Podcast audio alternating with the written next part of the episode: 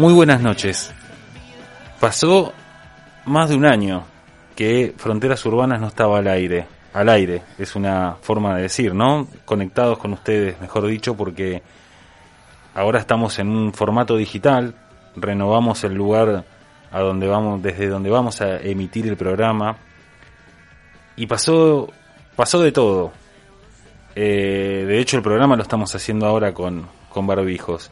Tengo eh, a mi derecha y a mi izquierda los dos integrantes históricos del programa con quien conformamos este grupo.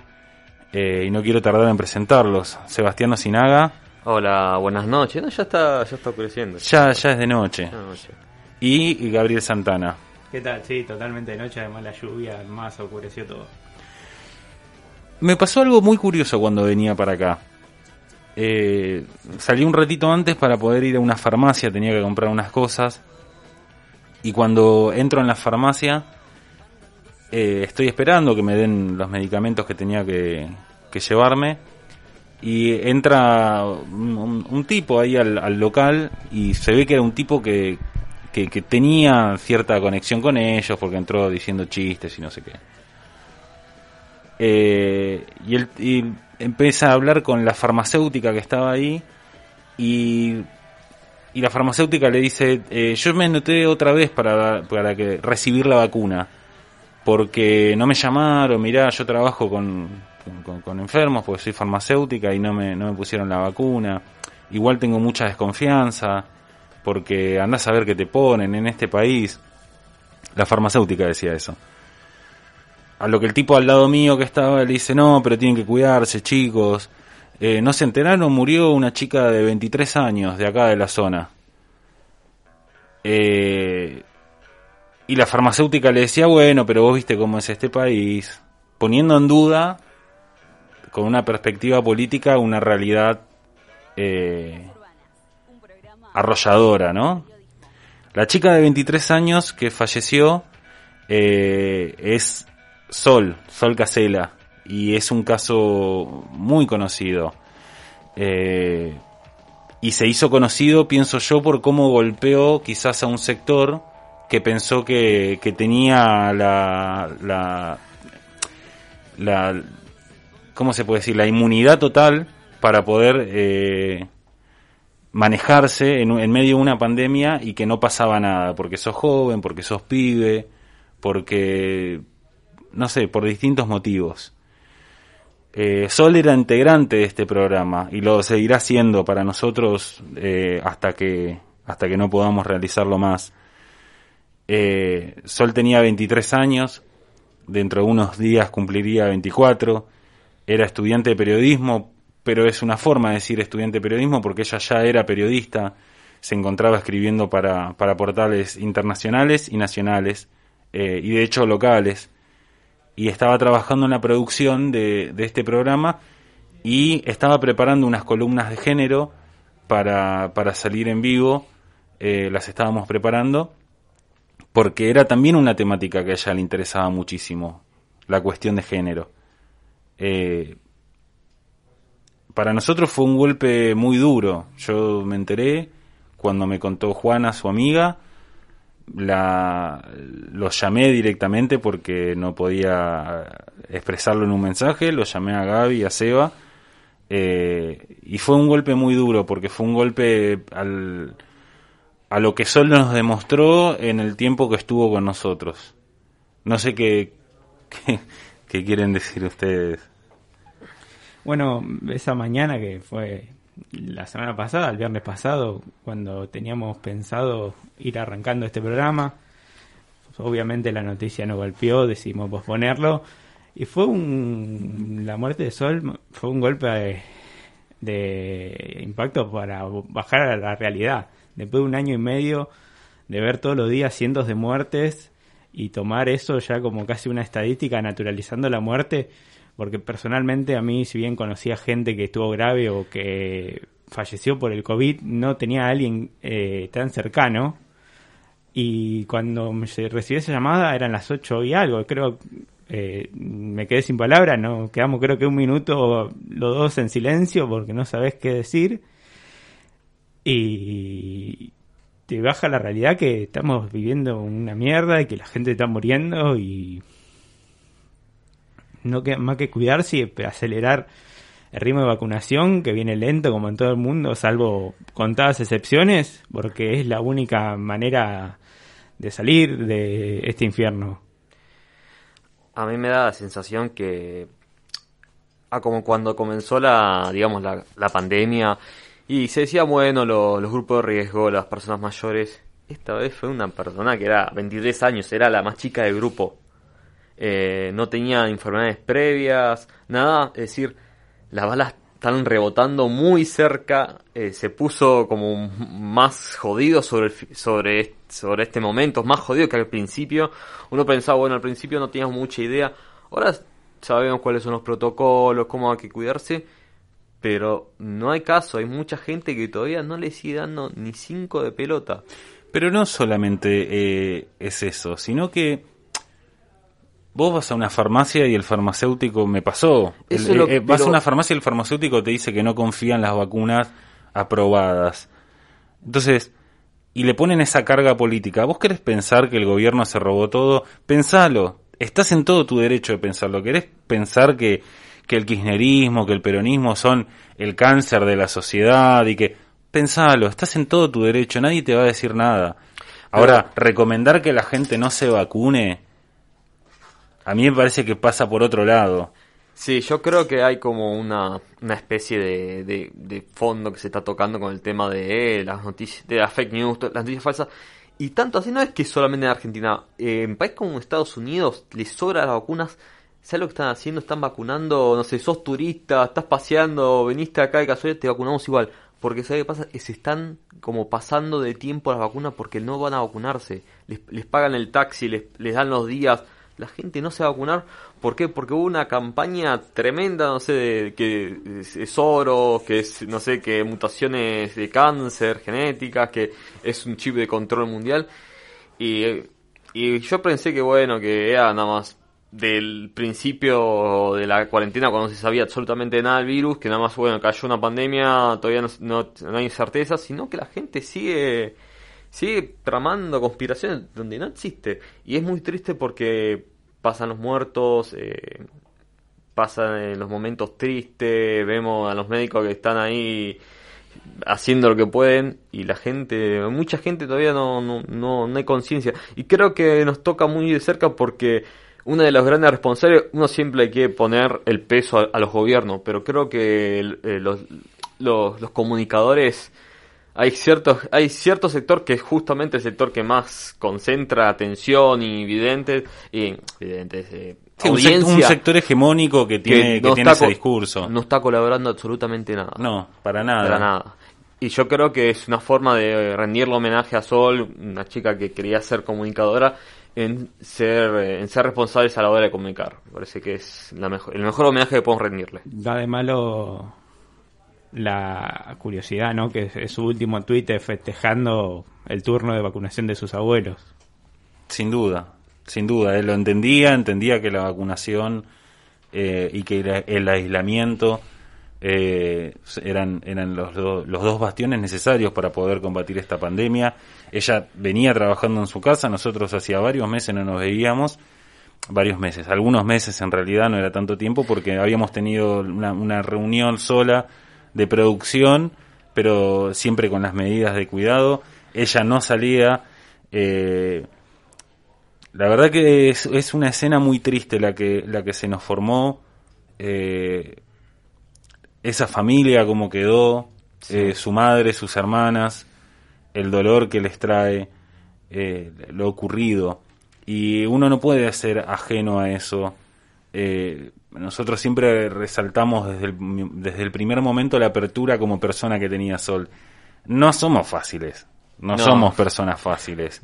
Eh, eso es real. Por eso tampoco nos, por eso también nos cuesta encontrar gente que, que quiera, eh, no sé si participar, pero digo que, que quiera eh, llevar a cabo un proyecto porque digo las dificultades existen. Somos todos grandes, pasamos la adolescencia hace rato entonces cada uno tiene sus intereses y, sus prejuicios y sus miedos y, sus problemas, ¿no? y Sol tenía una calidad humana que, era sorprendente eh, en el momento que se puede adaptar a cualquier cosa y, y, tener esa, esa voluntad de hacerlo. Y eso realmente era conmovedor en ella. La seriedad con la que se con la que trabajaba, la seriedad con la que estudiaba. A mí me ha tocado cursar varias materias con ella, siempre nos reíamos porque siempre era a las 11, 12 de la noche alguna algún trabajo, alguna alguna cosa estar resolviéndola a último momento y qué pusiste, qué no pusiste, tomate paso esto, te paso lo otro. La, vida universitaria, ¿no? Digo, nadie, nadie puede solo y ella lo sabía. Eh, en, este, en este caso lo, lo cumplía también, eh, comulgaba mucho con, con, con la unión.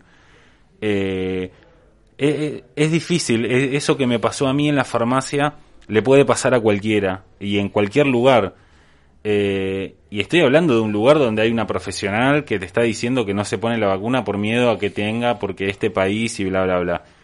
Eh, y uno tiene más o menos cualidades o sabe discernir de dónde puede agarrar o no puede agarrar información. Pero a cualquier otra persona no le pasa eso, lo toma. Yo creo que la, la cuestión en todo esto es saber confiar en, la ciencia, porque hace, no yo me acuerdo hace no muchos años nos reíamos del terraplanismo y para mí era un chiste que no, no tenía sentido hasta que te enteraste que hay gente que se está dispuesta casi hasta inmolarse por, por su creencia. Y yo pensé que cuando, eh, que con las imágenes, me acuerdo de lo que pasaba en una época en, no sé, en Ecuador, que había, que había ataúdes desplegados en la calle, onda no hay lugar en el cementerio, bueno, lo dejamos en la calle hasta que veamos a un agujero donde tirar los cuerpos. Sí. Mm, siguió, esto igual. Pasaron un montón de cosas, es decir, en este año la infectadura. Yo me acuerdo de una vuelta de cruzarme con los banderazos que hacían en la calle. A ver, el, el líder, si se quiere, de la oposición se fue a vacunar. No es ningún boludo, que es lo único que te puede sacar, que te puede llevar adelante, que, te puede sacar de esta situación. No sé, vos que estás del otro lado, no sé, Gil. Si primero te hacen creer la idea de que, de, que, de que no tenés que vacunarte y después lo mismo que te hacen creer la idea van y se vacunan. Entonces, tenés que ver que algo está sucediendo y que vos te estás morfando un buzán. Pero bueno, eh, nosotros desde nuestro espacio vamos a intentar darle, darle la seriedad que podamos al, al, tema y darle sobre todo eh, una preponderancia eh, al trabajo, porque como nos ha dicho la madre de Sol, a quien le mandamos un, un fuerte abrazo, un fuerte beso y un gran cariño y, deseamos que, que, que, atraviese esta situación de la, de la forma que pueda, de la forma que se sostenga eh, vamos a intentar trabajar como ella nos dijo, con todo el compromiso, y esa es la mejor forma que nosotros vamos a tener de honrarla eh, siempre. Ella tenía muchos planes, teníamos muchos planes para este ciclo de año, eh, y, los vamos a cumplir, y vamos a llevar muchas cosas adelante a cabo. este programa obviamente es, recién estamos girando la llave para arrancarlo, y, te pedimos quizás paciencia porque el contexto a nosotros nos atraviesa, a vos te atraviesa que estás del otro lado y pero quiero que sepas que vamos a tener un gran compromiso. Sí, esto no es así siempre bajón, pero este programa por lo general está mucho más arriba, hay eh, mucho comentario fuera de foco, pero eh, hoy estamos muy muy tocados por esta cuestión que nosotros cuando empezamos, tuvimos un debate de, saber si seguir para adelante y nosotros entendimos que había que seguir para adelante. Sí, fue totalmente eh, un, golpe duro en el que queríamos saber qué hacer y, creo que la mejor decisión es seguir trabajando eh, y seguir poniendo todo desde nuestro lado para, para atravesar esto. Eh, vos que estás del otro lado, cuídate, cuidá a los tuyos, cuidá a los que querés, cuidá a los que no querés y que, y que se te vinculan y, que tenés contacto. Cuídate vos, pero cuídate de verdad. Eh, sé inteligente. No, no hay nada, no hay un solo muerto que no valga, que, que esa vida no valga la pena. Eh, valen todos la pena. Eh, nadie sobra acá. Nadie sobra. Y es importante que vos lo sepas y te cuides y cuides tu casa y tomes las medidas necesarias y anotes a los que no a, los que no saben hacerlo para la vacunación. Ya les va a salir le está tocando a todos a todos. Llegaron más vacunas. Al respecto de eso en un ratito vamos a tener eh, una entrevista con uno de los científicos que está desarrollando una vacuna nacional eh, lo cual es, es espectacular. Digo es es, es no, no, no cualquier país lo está produciendo eh, lo, o, lo, está investigando si se quiere. Date cuenta que de todos los países que hay únicamente hay 3, 4 vacunas, ¿no? Sí, inclusive eh, vamos a tener el privilegio de, de ya estamos eh, fabricando un, el precursor de una, que es la de AstraZeneca, que la llevaron a México a envasar, que tardó un tiempo, recién la semana que viene las van a traer, fue una cuestión de, de insumo que justamente lo que pasó que Estados Unidos como está en pandemia dijo no se exporta nada y, y nos quedó, nos quedamos clavados con esa vacuna pero fue una cuestión de más sí política política algo. también eh, con llama Sputnik eh, la van a producir en el país. Ya aprobaron eh, Richmond, la, la, versión de Richmond que se llama Sputnik Vida ya la aprobaron. Pero es muy muy inédito pensar que un país pueda producir vacunas en, en este contexto onda de, de, crisis económica y aquello y no y digamos que siempre este país siempre se destacó por su ciencia por tener un acceso al conocimiento científico y al desarrollo científico y con recursos muy acotados siempre con recursos bastante acotados pero siempre se le supo dar vuelta a, ese, a, esas cuestiones. Y volviendo un minuto sobre la vacuna, cuando hablamos de los medios de comunicación, cuando se habla de que faltan vacunas, que claramente faltan, eh, esta, la, entre el domingo salen dos vuelos, la semana que viene, como dijo Seba, llegan más vacunas de Astra, la vacuna de AstraZeneca desde Albuquerque, Estados Unidos, que era el precursor fabricado acá, van a llegar también del mecanismo COVAX de la Organización Mundial de la Salud. Pero no, no cuando se dice que faltan vacunas no explican un contexto de que no hay en el mundo salvo Estados Unidos que es uno de los fabricantes que como dijo la acaparó.